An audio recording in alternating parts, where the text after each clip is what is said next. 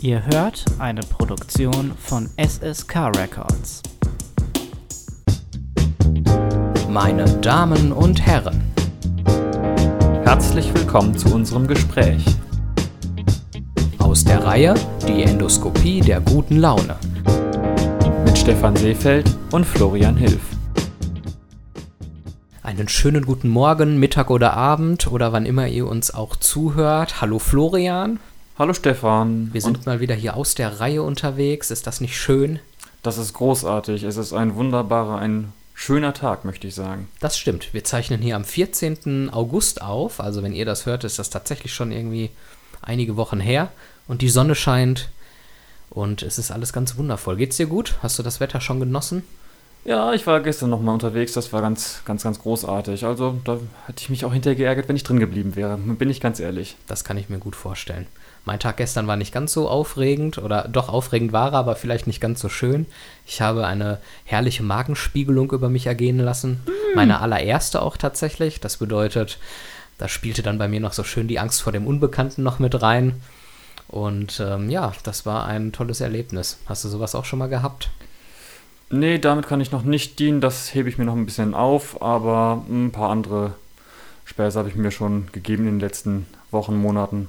Beziehungsweise in, ja, in den letzten Monaten so ein bisschen. Oh, was da war los? ich, äh, ja, das kennen vielleicht manche Leute. Ich habe mir über die Jahre so eine kleine Zahnarztangst aus verschiedenen Gründen angeeignet und äh, dann habe ich irgendwann gemerkt, jetzt wird's Zeit und dann bin ich mal hin und dann habe ich gemerkt, es ist gut, dass ich da mal hingegangen bin, sage ich mal so. oh, war ja. jetzt, jetzt ist es aber wieder auf einem guten Weg und vor allem, das ist das Wichtigste gewesen, ist es halt auch eine, ja, eine Praxis, bei der ich sagen würde, da gehe ich auch, äh, ja, so blöd das klingt, gern hin und gehe auch gern rein und stehe nicht davor und denke mir so, boah, nee, eigentlich habe ich ja Angst vorm Zahnarzt, da gehe ich jetzt lieber nicht durch diese Tür durch, sondern nee, das ist, Ja, ist doch den, gut, dass den du Punkt da habe ich en- endlich mal erreicht, das war ganz gut, glaube ich. Gut, dass du da einen Zahnarzt gefunden hast, bei dem du dich dann wohlfühlst und dem du vertraust. Hast du sowas wie jährliche Kontrolluntersuchungen oder so dann gar nicht groß gemacht? Oder? Nee, das ist dann irgendwann so, also, habe ich leider so ein bisschen einschlafen lassen. Das lag aber, wie ich gerade sagte, auch so ein bisschen an der Außenwirkung. Ich war halt vorher auch teilweise in Zahnarztpraxen, die, das habe ich aber wirklich dann auch erst hinterher verstanden, die mir so von ihrem Eindruck, insbesondere so dem, ja, durchaus ja noch dem kleineren und dem größeren Florian irgendwie so ein bisschen Angst eingejagt haben und ähm, auch wenn das drin eigentlich alles ganz okay ist, nur wenn, wenn man sich das halt erst hinterher bewusst macht, ist das ein bisschen blöd, als wenn man sich das schon bewusst gemacht hätte, während man da so hingeht und gedacht hat, ja, äh, ich kann es nicht an den Leuten festmachen, aber eine andere Prax- Praxis wäre mir lieber. Solange die nicht schon da standen und die Narkosen oder Betäubungen irgendwie mit dem Holzhammer erledigen. Nee, vielleicht, aber es lag, wenn ich so drüber nachdenke, vielleicht auch einfach daran, dass ich heute gegenüber diesen hochfrequenten Geräuschen so eine höhere Toleranz habe, als ich das früher hatte. Also ah, okay. früher konntest du also, ein, selbst das, ja, der Bohrer aus dem Nachbarzimmer hat mich schon völlig fertig gemacht. Ja, das kann ich mir vorstellen.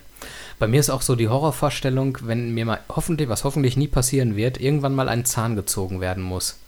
Das stelle ich mir auch ganz schlimm vor, mit Wurzel und allem drum und dran.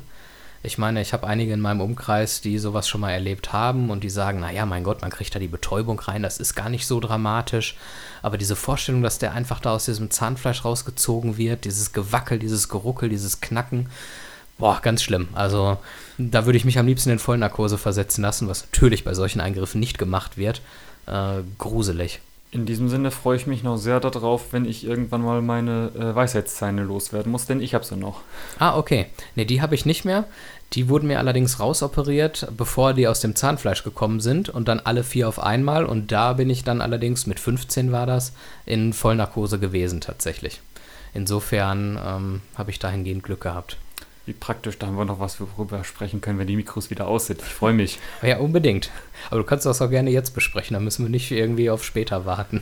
ah, nee, ich glaube, da, nee, das ist, da, da bin ich dann, glaube ich, wieder einfach mit einer zu guten Vorstellungskraft ausgesegnet. Das ist nicht gut. Das sollten Okay. wir jetzt nie, hier nicht machen, sonst Möchtest du den endet, Leuten, endet, endet die Folge sehr abrupt irgendwann. meinst du, Ja. möchtest du den Leuten nicht das Bild geben, wie du dir vorstellst, wie die mit einem Messer nehmen, das Zahnfleisch aufschneiden, das Fleisch Hörst so du wohl auf, auf die damit? Seiten Hör- klappen? Hör, hörst, hörst du mal bitte auf damit. Das ist echt nicht, das ist echt nicht gut hier. Ich, ich muss auch dazu sagen, ge- im Gegensatz zu dir stehe ich gerade und noch stehe ich, aber ich bin mir nicht sicher, wie lange noch. Okay.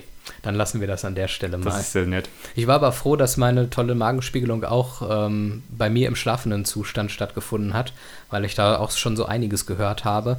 Einige haben da wohl irgendwie nur mal ein Rachenspray bekommen, um irgendwie den Würgereflex zu unterdrücken Mhm. und waren ansonsten bei vollem Bewusstsein und sind da irgendwie in dem Stuhl tausend Tode gestorben, gefühlt. Und da hatte ich richtig Angst vor, dass die mir nur was geben, was mich beruhigen soll, aber ich nicht wirklich schlafe. Das war so meine größte Angst. Aber Gott sei Dank, man hat mir in bester Michael Jackson-Manier Propofol gespritzt und da war ich auch innerhalb von einigen Sekunden dann sofort weg und ähm, habe die ganze Prozedur nicht bewusst mitbekommen. Das war sehr angenehm.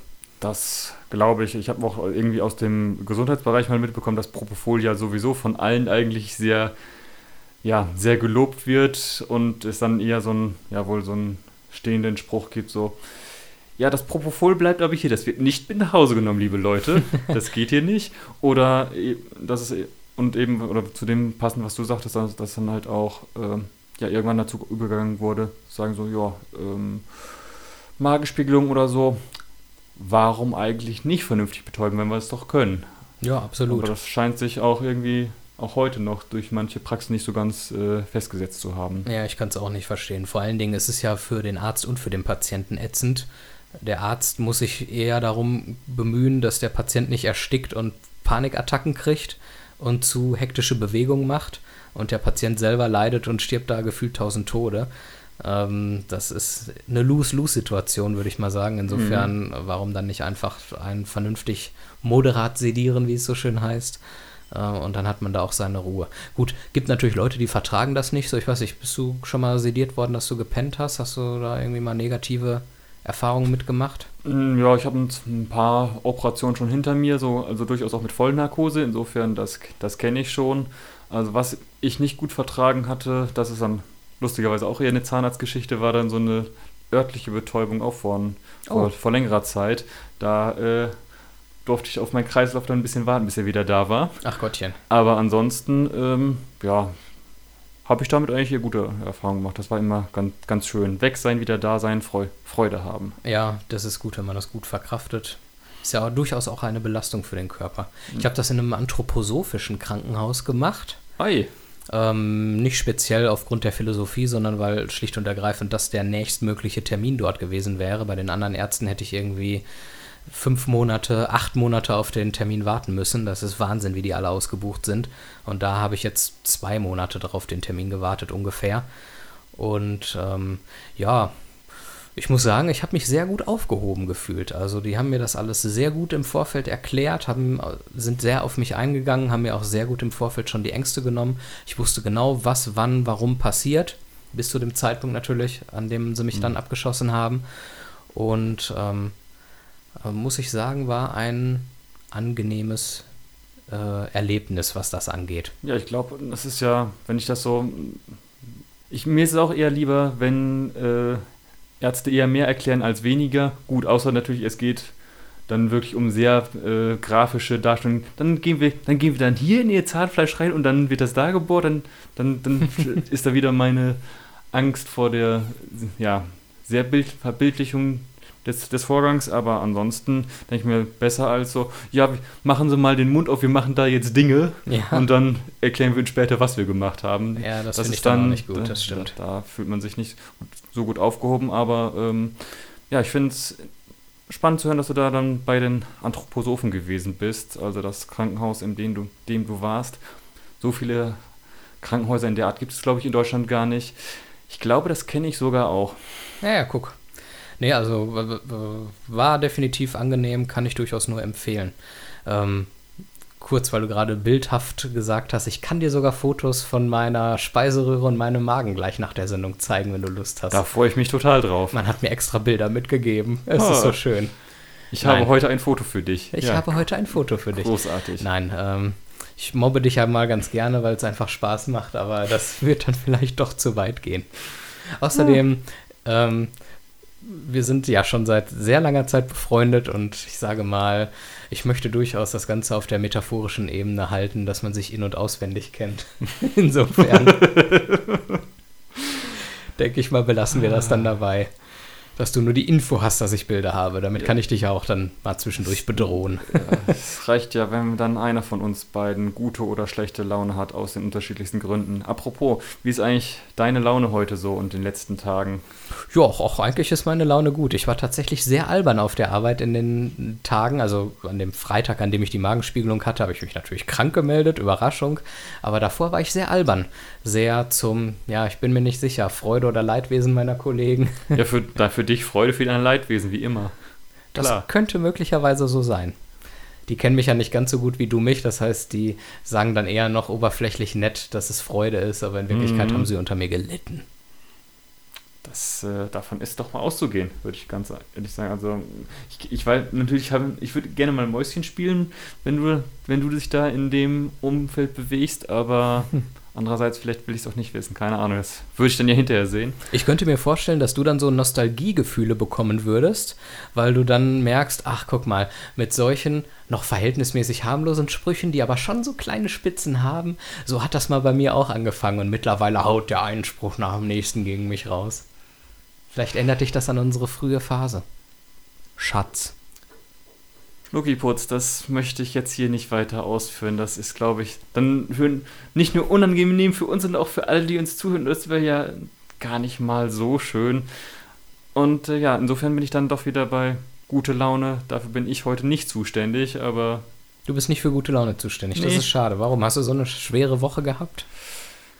Ja, es war, sie war auf jeden Fall so ein bisschen nervig, auf jeden Fall. Also ich muss dann, vielleicht geht es dir da anders, aber so nach. Äh, ja, mehrwöchiger Urlaubs, nee, ja eben nicht Urlaubsvertretung, sondern Krankheitsvertretung für eine Kollegin, die halt äh, ja, von, von jetzt auf gleich weg war. Das äh, schlaucht schon mal irgendwann. Und wenn es halt um Dinge geht, die man einfach nicht liegen lassen kann und dann wieder aufnehmen kann, wann es einem passt, sondern wenn da halt bestimmte ja, Fristen einzuhalten sind, ist das ein bisschen ungünstig.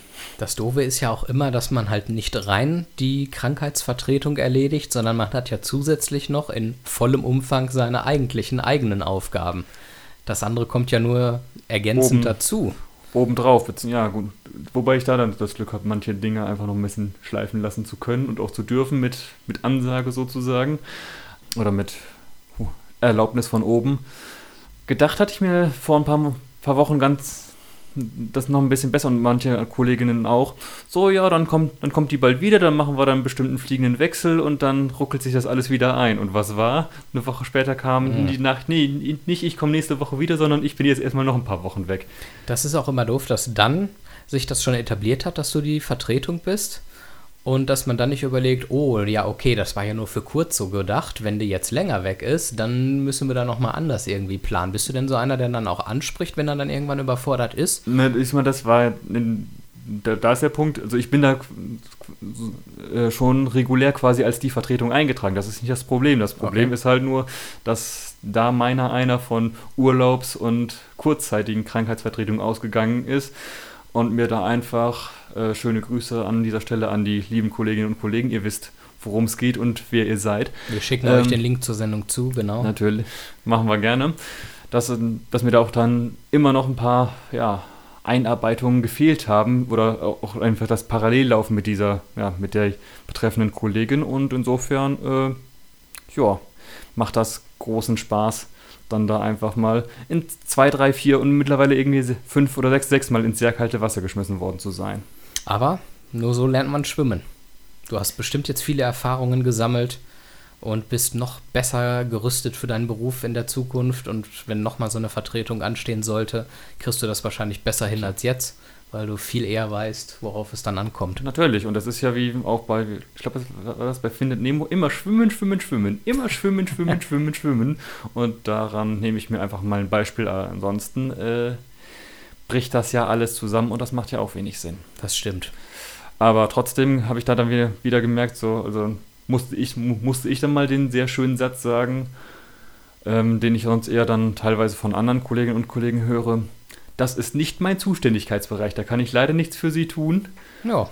Wo ich dann so denke, da, das ist ja, wenn, wenn es inhaltlich begründbar ist, dann ja. Wenn auch sich bei Ihnen der Schreibtisch biegt, kann ich das auch verstehen. Aber ganz allgemein würde ich ja sagen, so wäre es ja schön, nicht irgendwie ja, Pläne, Arbeitspläne so zu stricken, dass sie nur eigentlich dann funktioniert, wenn niemand krank ist und niemand im Urlaub, sondern wenn da immer so ein bisschen Luft dazwischen wäre.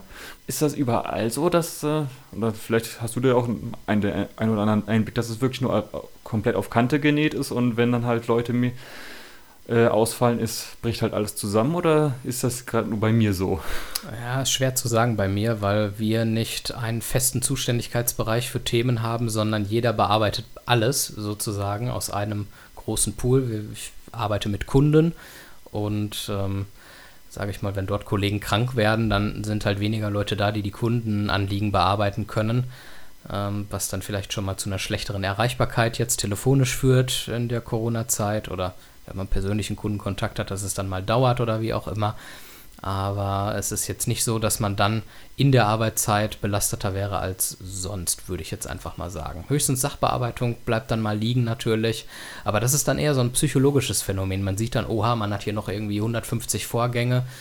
Ähm, aber ich sag mal, da muss man sich, glaube ich, selber ein Schutzschild aufbauen. Mehr als arbeiten kann man nicht.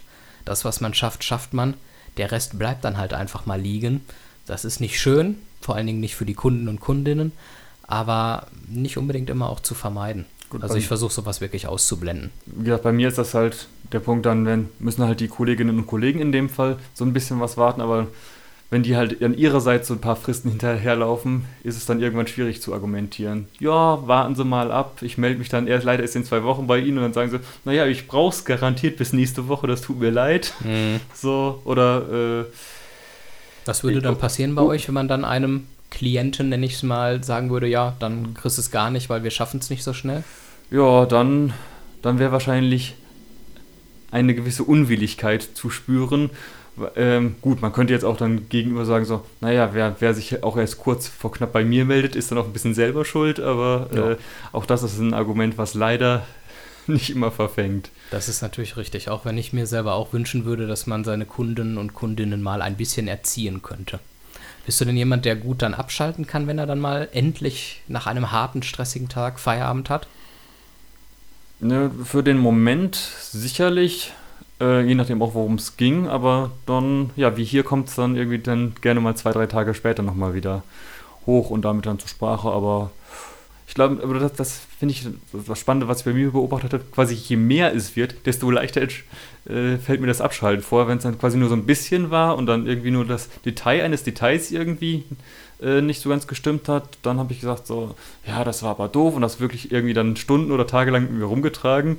Und jetzt irgendwie, wenn halt wirklich es an vier oder fünf Stellen brennt, gut, ungünstiger äh, Vergleich jetzt bei den ganzen Waldbränden, die wir auf der Welt haben, aber bitte, ähm, dann denke ich mir so, okay, dann das brennt auch Montag noch, ist kein Problem. Dann hast du wenigstens nicht die Zeit, dich mit Detailfragen aufzuhalten so und zu ist belasten. Es, genau. Tja, wie lustig.